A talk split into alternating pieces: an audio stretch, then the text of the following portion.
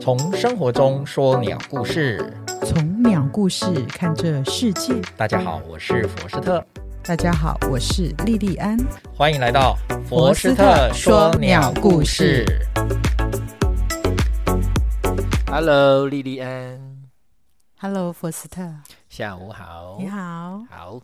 哎，我们今天啊来来讲一段哈、嗯，呃，人类呃爱鸟养鸟的一个历史。哦，这一段历程应该是自古以来到现在，也经历了很久的时间了。对对对，我还记得以前我开始年轻赏鸟的时候啊，常常跑外面嘛。嗯，那咱们妈呢就说：“哎呀，你那一天到晚外面跑啊，看什么鸟？我我去买一只鸟给你，我们家里也养鸟，然后给你看，真的， 真的咱真咱的妈这么可爱。很可爱哦。”那哎呀当我也回他说：“哦我不看这种鸟，笼中鸟，我我喜欢看大自然中的野生鸟类啊。嗯，对，那是因为现代的观哎念不自一由样自了在，但是在古代，应该大家都是，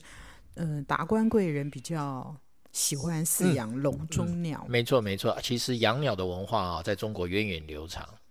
那他们大部分都是属于真的是上流社会的人，对才对有对钱有闲嘛。是，那没钱没闲的呢，那抓鸟干嘛？顾自自己的肚子都来不及对了，没怎钱么还没可能拿来当做一种赏万呢？对不对？没钱的人就是抓鸟来吃。抓鸟吃啊，啊，当有然是钱的顾肚人就子。抓鸟来养。对， 听它的叫声逗趣儿这样对子，那我们今天来分享几篇故事，哦，好啊、啊，这几个故事呢，都是在讲他们站在一个立场哦，他们都是站在鸟的立场来发声，也就是说，他们反对养鸟哦，古代有人反对养啊，鸟，多了，他们诶反对养鸟，他们觉得也是要崇尚自然。那、讲到崇尚自然的代表就是道家嘛，对，道家庄子嗯，他在《至乐篇》有一篇寓言，哦，怎么然后说我念呢？一小段，他说：“习者海鸟之于鲁郊啊，鲁是国嘛哈。嗯，鲁侯遇而伤之于庙，太庙啊嗯，奏九少以为乐，聚太牢以为善。鸟乃悬视忧悲，不敢食一暖，嗯，哦，不敢饮一杯。结果呢，三日而死。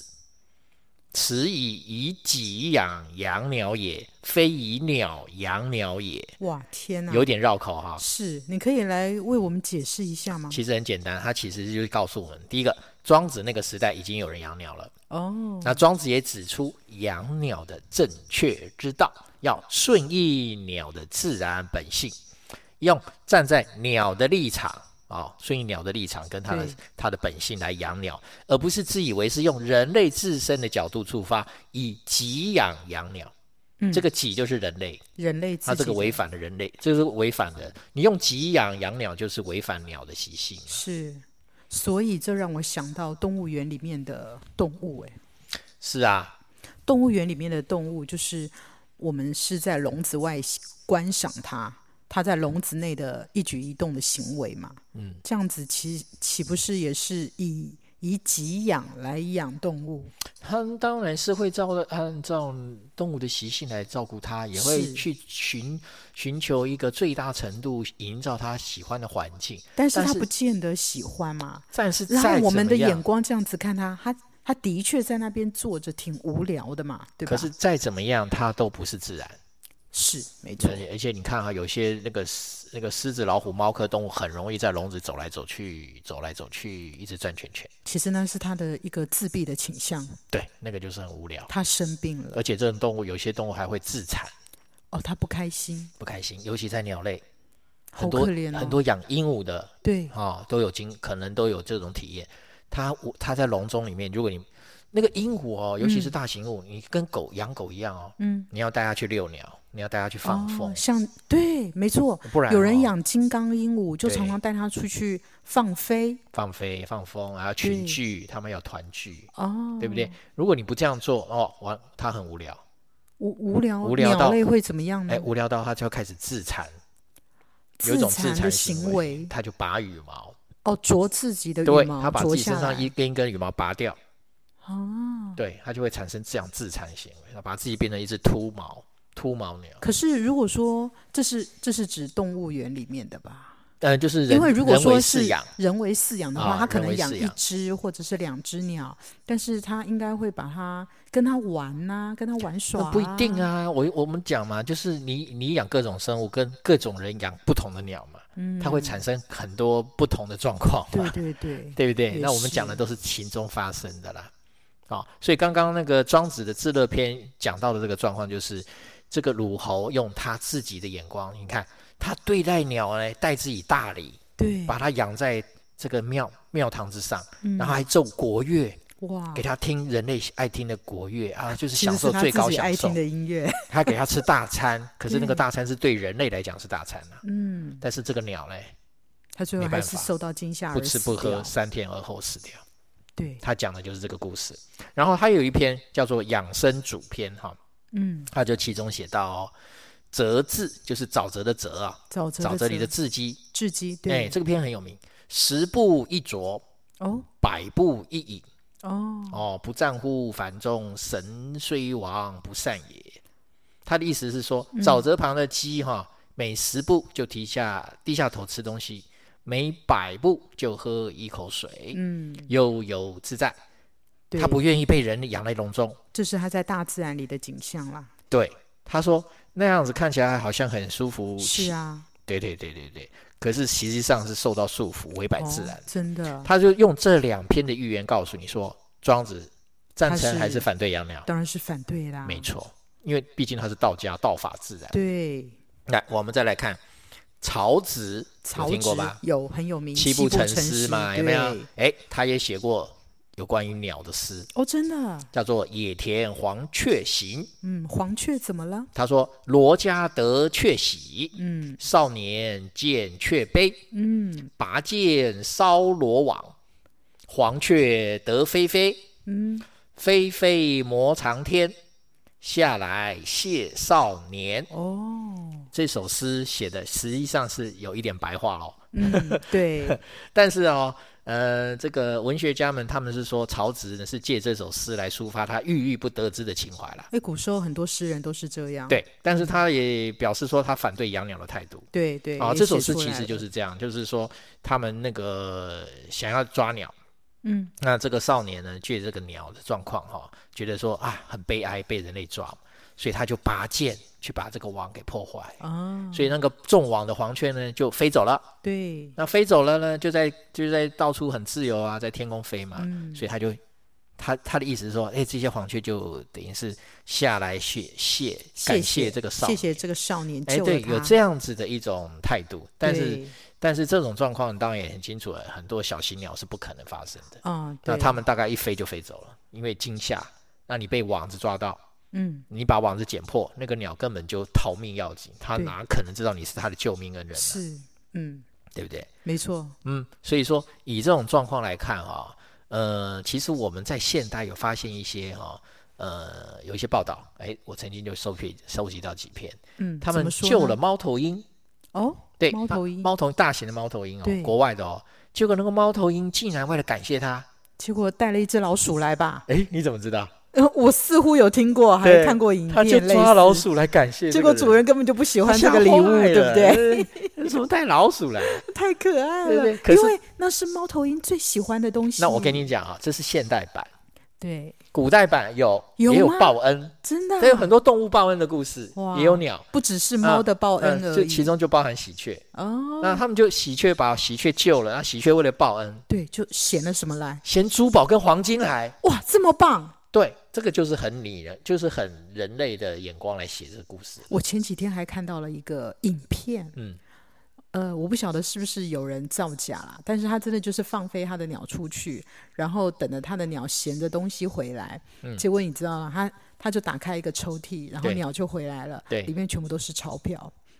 鸟出去捡钱了，哦，他等于是训练它，就跟狗一样，他训练它去认认钞识票，钞票这个叫东西，它出去外面寻钞票回 来。真的蛮好笑的陆地上哪那么多钞票让它捡？就是啊，对，真的是有趣哦。哎，对，没对错，嗯那我们再来看哈，宋代欧阳修，欧阳修嗯也有、欧阳修有画眉诗，啊，对，画哎，眉，这这首诗是有名的哦。我知道画眉之乐，哎，画眉之乐不是他啦，哈、哦不那是是他张敞，嗯，张敞的闺房中的画眉之对乐嘛，对哈，这是画眉诗，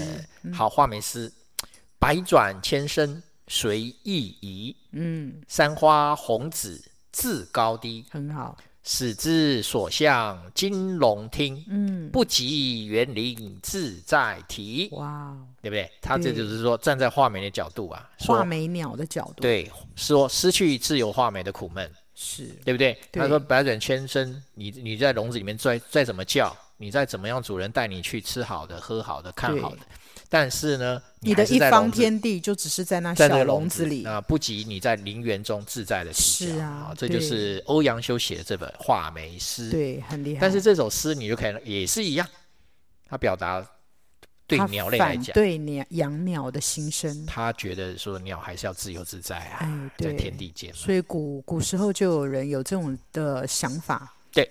那同以上的诗文比较起来哈，哦，我们最近代哈，清朝，清朝清朝有一个有名的文人，哎，谁呢？郑板桥。哦，郑板桥，我嗯知道，板桥，嗯郑板桥的那个诗画一流嘛。对，他对养鸟的论述，我跟你讲，哇，那真的是哈、很现代哦，真的吗？对，很现代。怎么他样现代板法？板郑板桥在山东潍县上任的时候呢，对他给他堂弟的信中嗯，写到他的爱鸟观，哇，他也他是对爱鸟鸟之人，他对养鸟的态度。嗯他说：“平生辈不喜笼中养鸟，哦，因为我图愉悦，匹在笼中，合情合理呀、哇，你看哎，多么有现代思想！真我的，人类为了要取悦自己，我喜欢鸟，对我认为的喜欢鸟。对，结果你把鸟抓来，你去买鸟来，把它养到笼中，我开心了，你我不开开心。心，这个鸟开不开心，不开心，对不对？合情合理啊，哇，对不对诶？？那郑板桥就进一步说，这个所云不得笼中养鸟，而鱼又未尝不爱鸟，但爱之有道耳啊。对，那怎么样才是爱之道？有道呢？对啊，郑板桥说，爱鸟养鸟就应该多植树、种树哇。你看看哎，真的很有现代观，有没有有厉害吧？厉害了，嗯，嗯，板桥兄不简单。板桥不简 单，他让房前屋后呢绿树成荫，嗯，对不对？你看，对他就是用营造环境啊，是啊，是不是？那对是不是很没符合我错们现代的没生错，态用观？大自然来养鸟，对，然后为鸟儿提供栖息的环境。没那错，这样，你清晨黄昏听他说，听一片周鸠之声，在品茗闲坐，则可见夜底鸟儿扬翠振彩，树呼往来，目不暇及。哇，真是一个一幅很优美的画面，对，而且你的耳朵呢也一饱耳福，真的所以是你看很，不错啊，哎、这就是我们赏鸟的乐趣啊。可是问题是，现代人没有那么大的院子可以这样子植树嘛，没所以没有关系啊，你我们就去营造大自然啊，营造你大不要自去破然嗯坏啊，对，对不对？然后多多去多去野外看鸟啊，是，他的意思是这样，对你还啊不你要看鸟，还不如去种树，让鸟来，对对对不对？就是营造他喜欢的可环境。是像我们，你看，我们每次都去野外看鸟，我们听到鸟的歌声， 但是我们都看不到它、鸟，你在那哪里呀、嗯那那就是技术问题， 技术问题啊，对对眼对眼力的问题。眼力的问题，还有就是鸟的习性，它本来就不想让你看，对它就在树林，在树丛，它就一直叫。说真的，它真的就在我附对近，，那我你就真的听看不嘛到那它。你就只能听它的叫声对，嘛我就真因为的只是听，就是就是听它婉转的好听的叫声，嗯，只能这样啊啦、真可的，是问题又在你又听不懂，对啊，可是问你这也不是问题，而就是这是我们心态的问题啦，因对，为人心态类的的问题人类的本性的问题。对对，因为对我们受我们的教育跟这个环境长大，所以你会说对，哎呀，那个声音是什么鸟啊？啊你就很想要知道它叫什么名字，哎不会，我不觉会得啊我我没有这样子想那，就很好啊，你就纯欣赏、啊。因为鸟叫什么名字其实是一回事，它不是重点，重点是这只鸟它在大自然里自由自在的唱歌那，就很好，哎，这就是重那你点。就知道说，哦，这里的森林很适合它们，对，然后只要在对这里就听到鸟叫没声，那错，不就很好了吗？对，啊是是这样知，知道它是谁，其实一点都不重要。没错，啊对，这个想知道他是谁，那就是人类的一种习性，没错，对对不对？对给予他一个名字，想认识他是谁，是啊，是啊，啊啊，不然我们就没饭 吃。哎好好 好， OK，为了让我们佛斯特继续有饭吃。是是是，大家爱看鸟一下，想想知道是谁，所以我才有饭吃。 OK OK，哦好，那所以呢，呃，其实养鸟不管是蓄养在笼中，或者是养在庭院哈、哦，其实大部分的猎捕啊除了食用之外，嗯，早期是食用比较多。对呀、那是娱乐呢？我刚刚不讲嘛，对，就是底层的人为了要填饱肚子，就是没猎捕错使用。嗯那高层上层社会的人，他就是娱乐，没错。啊、完全不同。而且你捕食，你你捕猎它，你有时候也是要卖给上流社会的人啊，这哎样对子来对对赚对啊取你的生对活费啊它就是形成一种文化跟一种产业，对对它就对，是一这种是一产种业产业链，对对，它就是提供大众娱乐了。因为有人要，你就会有这一个行业嘛。对，而且每个人玩鸟是什么人玩什么鸟，啊，有没有听是嗯过？有，对，所以贩夫走卒呢，就是斗鸡、斗鹌鹑，没然后错，都做这些，还有画眉嘛。嗯，那呃，上流社会就是养鹤，我们后面来讲鹤。哦，文人上上流社会的人，他们到底喜欢哪一种鸟类，就是跟贩夫走卒是不一样，样不的。一样。文对人就是我，他很浪漫啊，对，然后很很高傲嘛，哈，嗯，所以他们要很骄养傲一养一些感觉比较高级一点的鸟类，对，是哪然些后呢？怡情养性，嗯所以呃，宋代有位隐士叫做林和靖，嗯，他有一位，他有一个成语就是以他命名的，叫做哦梅妻鹤子。哦，梅妻鹤子，梅妻的意思是说，他在他的附他的住宅附近种了很多梅花、对梅树，然后他梅爱树这些梅然树后他又爱、养梅鹤花，对他，喜当欢做他鹤的妻所子。以人家称他鹤为叫梅妻鹤子。养那些鹤呢，就好像他的孩子一样，哎哎，就跟现代人啊，也就很跟像现代人一样，养了很多养了狗啊儿子猫啊猫孩子呃，啊对不狗对？对，狗毛狗儿子、毛猫女儿小孩毛小孩，哎，对不是宠物，是自己家人。是是对家人。 因为因为我我们家曾经养过狗，嗯，哦那然后狗死掉了，真的是就像家人一样，非常的对，难过。那现在的话就可以用成语了，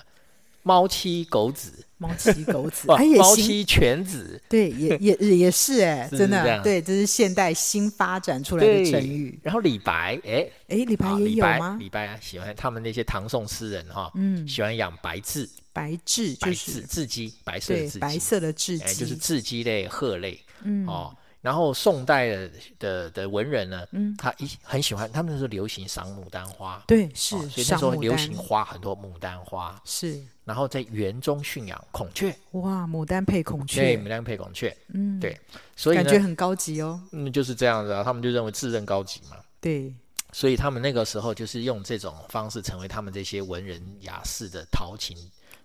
陶冶性情的这种一这种种方法。嗯，对，那实际上在帝王帝王家也是这样，帝王家也也有，是这样，更因为高级了。因为帝王家流行什么，其实底下都会影响啊。对对对，没错没错，对，那所以说早期有很多帝王号养斗鸭、斗鸡、斗雁啊，都有哦，还有驯养孔雀哦、鸳鸯嗯哦，每天花很多钱。嗯，对，然后甚至我们之前讲斗鸡嘛，对不对？有些对帝王都会斗鸡，还有是赛鸽，什么都有哦。哦，对，各种各种的玩乐，他们都会去都会去发发明发展。明，嗯，那唐玄宗呢，曾经就很好斗鸡，有设鸡坊、鸡场、哦，这样啊，养鸡场、斗鸡坊，哦，嗯是以尽娱兴，就做娱乐娱乐娱节乐目，用的，嗯哎，娱乐节目。然后哎，有趣了，哪魏文里，帝嗯，魏文帝就是那个曹魏嘛，哈嗯，哼魏文帝曾经遣使哦，派使者派去使向者孙权哦，东吴的孙权对所求什么？斗鸭。哦，有他听过斗他鸡？有没有对听过斗鸭？没有有啊斗鸭哦。鸭子也可以对斗哦，结果东吴的群臣上上谏，就是去跟孙，就是上那个劝劝谏，谏劝对谏孙权对说不能给，不能给。哦，但是呢，孙权呢还是上供了。为什么叫他不要给呢？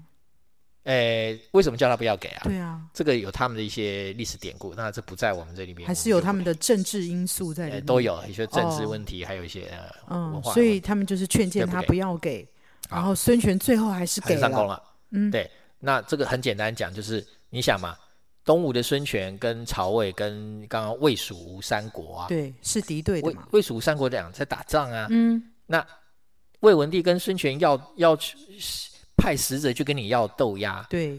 那对东吴的人来讲，我跟你，你虽然你自称为帝，对，对不对？但那是我不承认你啊，但是我也自称为帝啊，对呀、那你叫我给我就给啊，对那我算什么？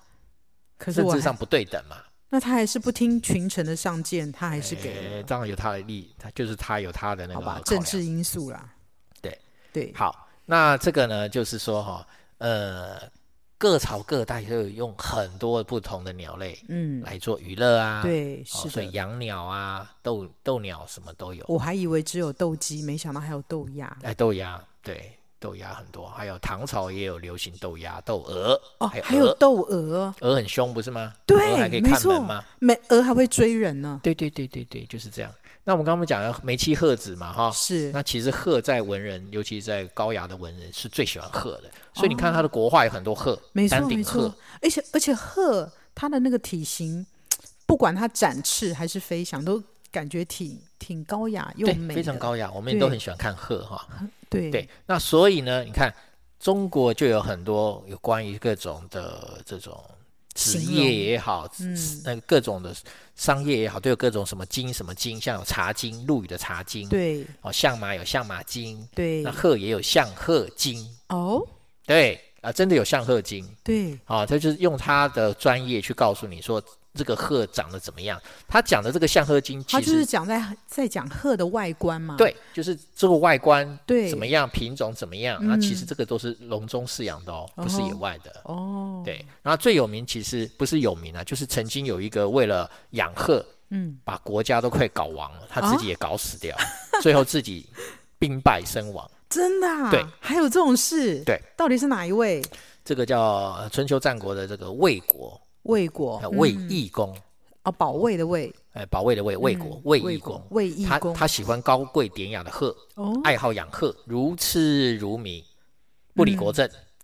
然后呢，不管是宫廷花园还是宫殿大堂之上，到处都有鹤。哦，也就是说他，他他爱放鹤任，到这种他程放度任，了，所以说大家都不能抓，也不能赶。哦，你不能说，哎，这个是我们的议事大殿，鹤不能进来，不行这样让我感觉像现在的那个台湾猕猴一 样，啊，是对不对？那就放任它所，以结果变成到处都有对，哎了。所以说上什么上有上有政策所好，啊下上必效哎，焉，对对对，很多人就进贡。对就喝。然后呢，所以有人在后来就有人称他叫玩物丧志了。哦，玩物丧志是从这个人而来的，啊、不是他这种手法，他这种做法，这种方，他这种做法就是玩物丧志的一种。哦，嗯，那卫懿公呢，还甚至把鹤编队起名字哈，哦，然后专人训练 他，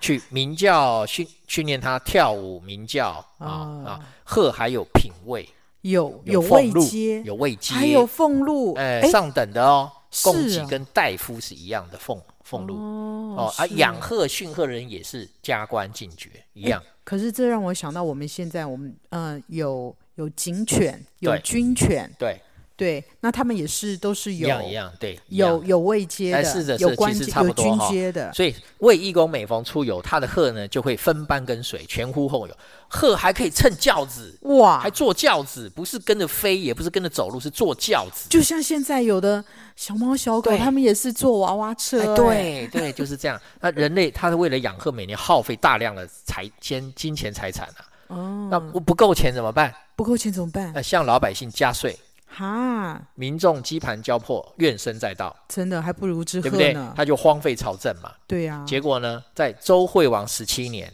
怎么了？啊、就是公元前六百六十年，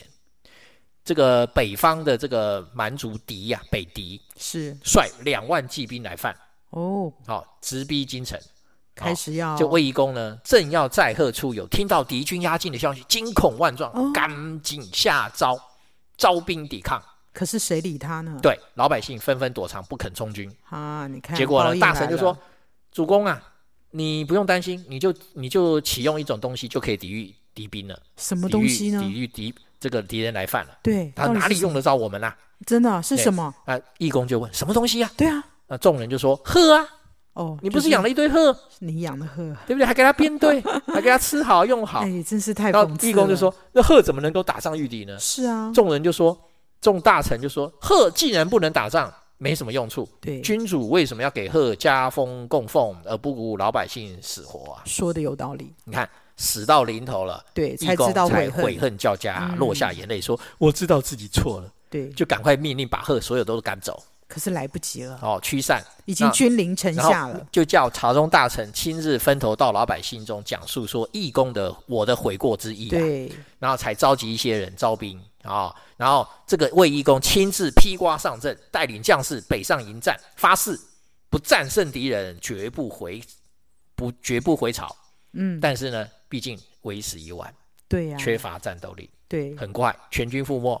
如果卫懿公如果我是老百姓，我卫也懿会公下对场也很惨，对他怎么样的下 场？他不止被杀，而是被砍成肉泥。哇，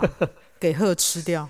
呃，没有啦，鹤不会吃这个 啦。啊、呃鹤好鹤吃素那嘛，这就是这个养鹤哈，嗯对玩物丧志悲惨的故事，导致他导致的亡国，亡国，没啊，错自。己被杀，嗯，就是这样子。对，我觉得这个故事很好听，也是给我们一个很大的警惕，对就是做人不可以玩物丧志，对，绝对不行，养太超过啊养。养宠物归养宠物，不要太超过。而且我们最好不要养宠物，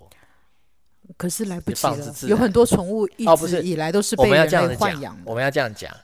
自然的野生物千万不要去抓，也不对要养。对对对，自然的野生原本就在大自然的野生动物可是不要去宠物豢养，原本就已已经驯化的对，的宠物，那个叫宠物，不要乱放生，不能乱放生，嗯没你就好错，你买了你就好好照顾，对，对你养了你就就好当好跟家它人吧陪伴嘛，是要同伴动物陪伴动物，对对对，哦，要有这样现代的感没觉。错没错没错。好，我们今天就分享到这里， OK，特别感谢由锦泽创意及大浪剧赞助播出，我们下周五空中再会喽，拜拜拜拜